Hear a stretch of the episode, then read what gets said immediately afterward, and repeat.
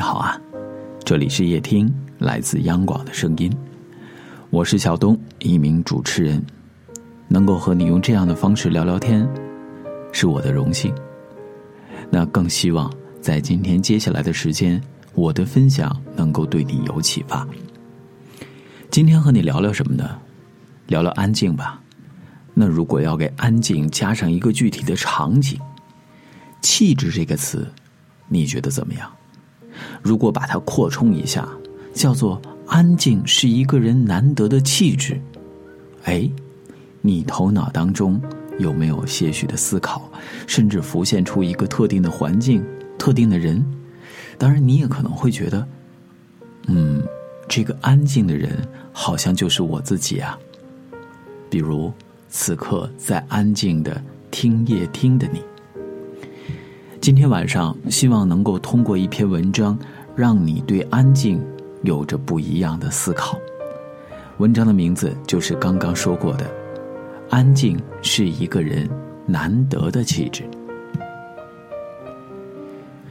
做一个安静的人，不说无用的话。有人说，语言的暴力会如影随形，但其实啊，我们每个人或多或少。可能都是语言暴力的受害者。怎么讲呢？假如说你攒了很久的钱买了一块心仪的手表，而你身边突然出现的那个同学或同事会跟你说：“嗯，嘿，爱虚荣。”再来举个例子，比如说你因为一些事情一周没有换洗衣服了，这个时候呢？一个可能平时和你有一些浅显的，但是密切交往的人会说：“看你不爱干净。”甚至啊，会把这些所谓的谣言真的散播开去。你的心里会怎么想呢？有个词叫做换位思考。我们现在换个角度来讲，说你的那些人，他在对待别人的事儿的时候，是不是怀着一百二十分的热情？当他说了关于你的那些所谓坏话的时候，也就是在很多场合说了很多所谓不该说的话的时候，他的内心会是怎样？有时候啊，我们每个人可能都知道，被恶语伤害，心情一定是很糟。那在生活当中，我们自己要怎么做呢？是不是更应该去了解一下，不关己事？少言沉默呢？有些话说出口之后啊，是趁着口舌之快，但是听你说话的人，他的感受是那样的。所谓语言是两人心间的桥，它可以是传递情感的好帮手，同时它也可以是一把利器。伤害他人的时候啊，也可能不会放过自己。所以，有的时候，在一些场景下，可能真的做一个安静的人，不随意的评断他人，会让我们变得在为人处事方面显得更有分寸。保持安静是一个人的风度。在电影《闻香识女人》当中，学生查理来到弗兰克中校的家中做周末的兼职。因为在战争当中被炸伤双眼和常年的孤独，弗兰克中校他的脾气非常的暴躁。两个人第一次见面，当时就让主人公查理觉得哎很是难堪呐。在他们两个人的对话当中，弗兰克中校在不断的激怒着查理，好让这个小查理知道，哎知难而退吧。但是呢，无论中校说什么，查理总能够。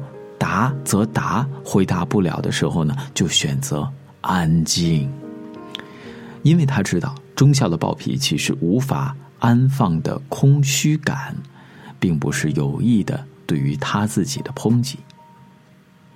查理没有选择像其他面试者一样和中校大吵一架落荒而逃，他选择的是什么呢？用沉默表达自己的风度。影片的最后。弗兰克在学校的礼堂激昂的演说，挽救了查理的前途，也讽刺了学校的伪善。初次见面的恶语，更像是弗兰克中校对所有面试者的考验。而当时安静的查理，就最终得到了他的认可。在某些无话可说的场合，我们有的时候啊会表现得很紧张，但是还有的人呢，只是微笑的沉默。这不是懦弱的逃避，而是我们能够给予对面人的或者是在场人的宽容以及风度。对待他人的琐事。即使是知情之人，有时候一定程度上的能少言则少言，保持安静，这不仅会让你觉得自己能够抽身，而且啊，更是一个人有风度的表现之一。安静是一个人最难得的气质。做一个安静的人，不是不问世事，而是知道自己在做什么。与其把时间浪费在他人的事儿上，还有一种选择是什么呢？低头过好自己的人生。王小波说：“我选择沉默的主要原因之一，是因为从话语当中你很少能学到人性，从沉默当中却能。”有人说，你选择沉默是因为你肚子没料，你害怕你的高调暴露了你的无能。而有的人却这样觉得，真正有能力的人才深谙安静的含义，因为他们不需要向任何人证明什么。说起金城武，第一反应是谜一样的隐士，这是有些人的评价。为什么呢？因为在出道多年，似乎没有什么花边新闻，甚至花边新闻都和他沾不上边儿。他似乎不爱参加活动。而拍电影的时候，也只专注于电影本身。这样寡言少语的金城武，却散发着安静又撩人的气质。爸爸是第一位将捕鳗鱼的技术带到台湾地区的冲绳琉球人，妈妈呢，也是土生土长的台湾地区的人。金城武从小就继承了混血儿的美貌。更是熟练的掌握了中文、日文、英语等多国的语言。一九九四年，还没有满二十岁的金城武和王家卫合作了《重庆森林》，在银幕上被人熟知，发过专辑，演过很多经典的作品。但金城武这个人就和他的歌一样，不被人传唱，却又让人着迷。他说呀：“没话干嘛要讲呢？”多说没意义。其实我是一个从小不太爱讲话的人，因此很多人都说我害羞。我其实，哼，只是不知道要讲什么罢了。有人说金城武外表高傲，而他却回应道：“呃，其实我只是内心低调。我不喜欢固定的游戏规则，不追逐别人的旋律。”传说在闲暇的时间呢，金城武把时间。都浪费在自己身上，他喜欢一个人待着，哪怕只是安安静静的发呆。白居易有首诗是这样说的：“大隐住朝市，小隐入秋凡。”金城武的安静，也许可贵之处不在于世俗意义上的离群所居的隐居。而是身在嘈杂的娱乐圈，却依然能够保持平和的心态，做一个安静的人。陈道明出生于书香世家，平时呢，传说他喜欢一个人待在家里，偶尔抄些古籍，偶尔弹弹琴，写些杂文，不与外争，只享受屋内的时光静好。冯小刚笑话他一个人待在家，远不如一场饭局有用。陈道明呢，则是淡淡一笑的回复说：“不为无用之事儿，何以遣有涯之生？不汲汲于名利，静下心来做一些无用却静谧美好的事儿，何尝不是一种修行？”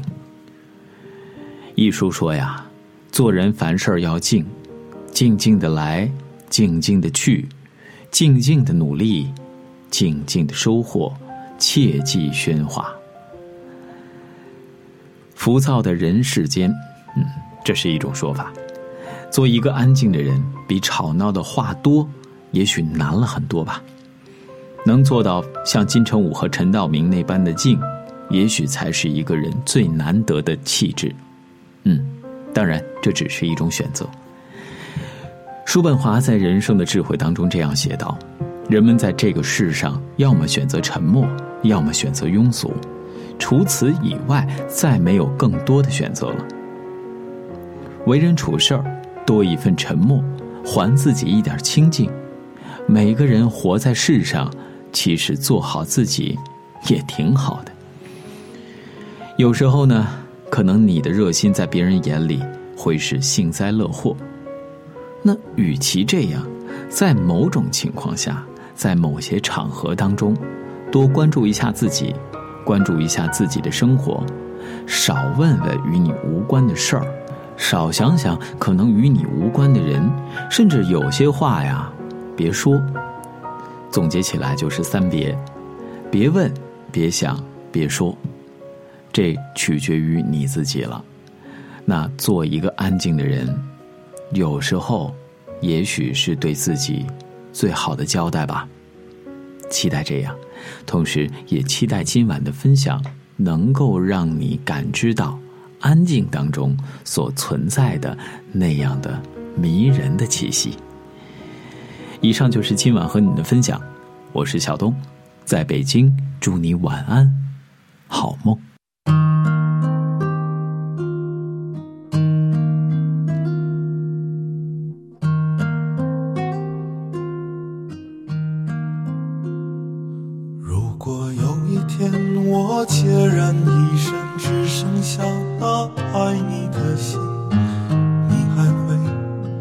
在我身边吗？如果有一天我老得只剩皱纹，而你却依旧美丽，你还会在吗？如果有一天你要走，你悄悄的好吗？最好在我最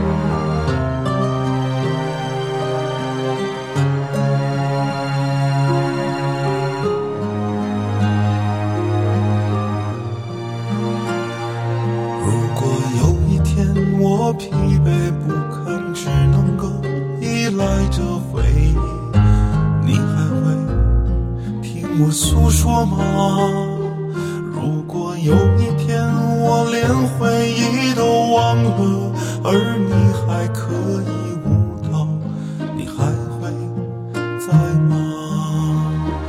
如果有一天你要走，你悄悄的好吗？最好在我醉倒的时候。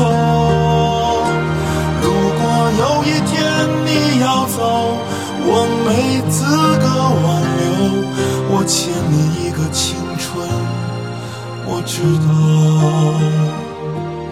我欠你一个年轻的我，我知道。